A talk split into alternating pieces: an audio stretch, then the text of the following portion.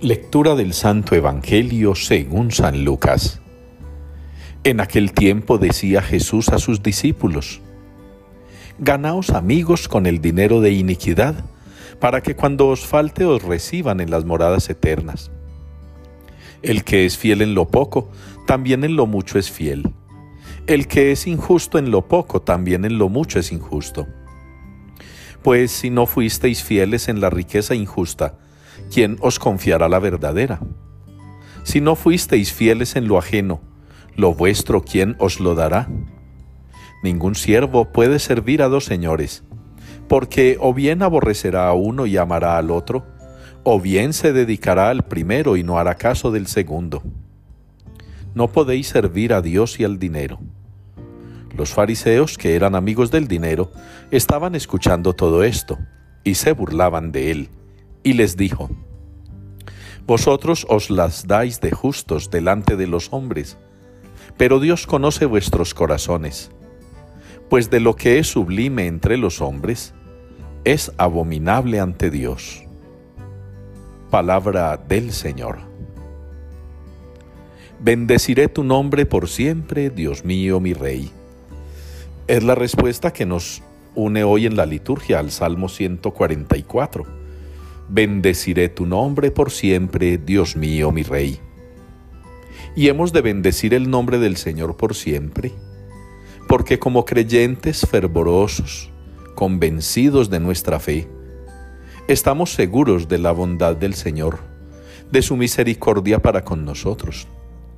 Estamos convencidos de que el Señor nos ayuda, de que el Señor nos asiste, de que no nos abandona de que Dios provee en nuestras necesidades cuando nosotros somos sinceros con Él, somos honestos con los demás y somos capaces de administrar lo que Él bien nos ha dado, de manera que no solo nosotros saquemos sano provecho de los bienes terrenos, sino que también seamos capaces de ponerlos al servicio de los demás, sobre todo si de Evangelio se trata.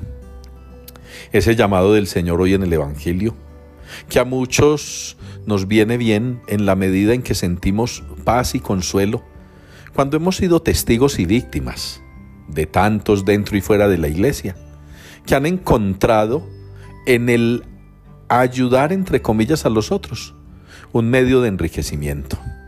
Muchos que aparentan ser bondadosos, generosos, caritativos, pero solamente utilizan al pobre, utilizan al necesitado como un instrumento para enriquecerse ellos mismos. Y es verdad que sí, que reparten, pero es más con lo que se quedan. Eso duele y eso da ira, y eso da enojo y descompone. Y para muchos, muchos, pero muchos, lo mejor es hacerse los tontos, los de la oreja mocha, los de la vista gorda. Para muchos lo mejor es no involucrarse y dejar que pase, porque mal de mucho, consuelo de tontos. Yo creo que el Señor hoy nos consuela a quienes nos sentimos defraudados y decepcionados en un gremio y en una sociedad en la que esto se ve mucho y se ve mal, aunque sea ya una costumbre general. No podemos permitir esto. Y si no podemos permitirlo, y si no podemos luchar contra ello, pues roguémosle al Señor que nos regale sentimientos únicamente de bendición por Él.